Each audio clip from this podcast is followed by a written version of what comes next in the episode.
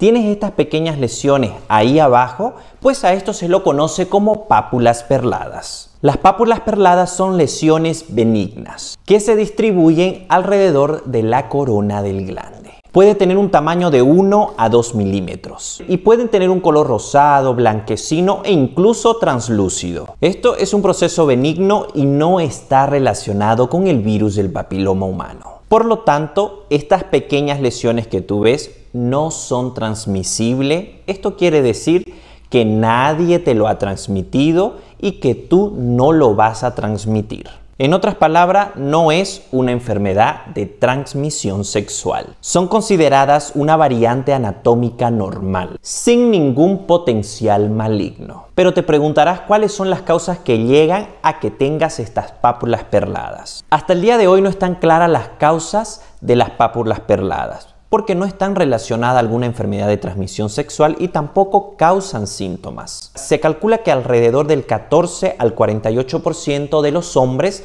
van a presentar pápulas perladas. Y se dice que existe una predisposición genética. Las pápulas perladas aparecen en la pubertad y casi siempre aparecen antes de que los hombres tengan su primera relación sexual. Y volvemos a recordar que en ningún caso se trata de una enfermedad de transmisión sexual. Pero sin embargo puede resultar molesto al roce y puede provocar problemas en el punto de vista estético o dudas en la pareja. Las pápulas perladas no tienen relación con la higiene personal o la actividad sexual. ¿Esto qué quiere decir? Que no salen porque tengas una mala higiene o porque tengas relaciones sexuales. En algunos estudios se ha demostrado que con mayor frecuencia aparecen en los jóvenes que no son circuncidados. En dicho estudio, los hombres que no son circuncidados, el 33.3% presentan pápulas perladas y en hombres que son circuncidados presentan un 7.1%. Las pápulas perladas persisten durante toda la vida, pero su visibilidad tienden a disminuir conforme vamos avanzando de edad. A veces las pápulas perladas son confundidas con verrugas genitales, condilomas acuminados. Aunque las pápulas perladas no presentan algún riesgo para la salud del hombre o de su pareja, a menudo son causa de preocupación y estrés, sobre todo en los adolescentes porque tienen miedo a ser rechazados por su pareja pensando que es alguna enfermedad de transmisión sexual o porque piensa que puede ser algo maligno, pero déjeme recalcarle que no es nada maligno. ¿Cómo se pueden eliminar las pápulas perladas? Pues existe el tratamiento a través del láser de CO2. El láser de CO2 es una técnica efectiva para poder eliminar las pápulas perladas. Pero debo recordarte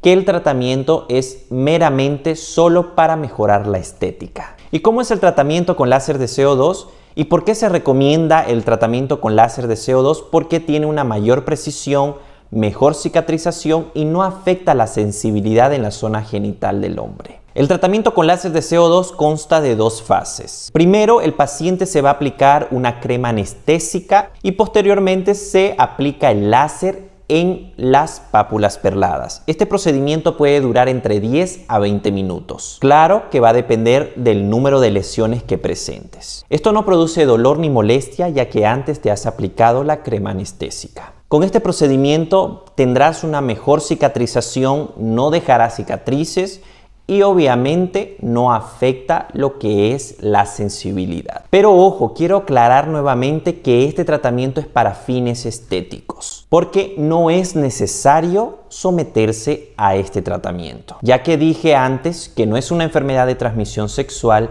no presenta síntomas y no es algo pues que afecte en tu vida diaria. Pero si a ti te molesta cómo se ve estéticamente o no te gusta la apariencia, te causa incomodidad, pues puedes realizarte este tratamiento con láser de CO2. Recuerda siempre acudir a tu médico de confianza. Doctor David informa.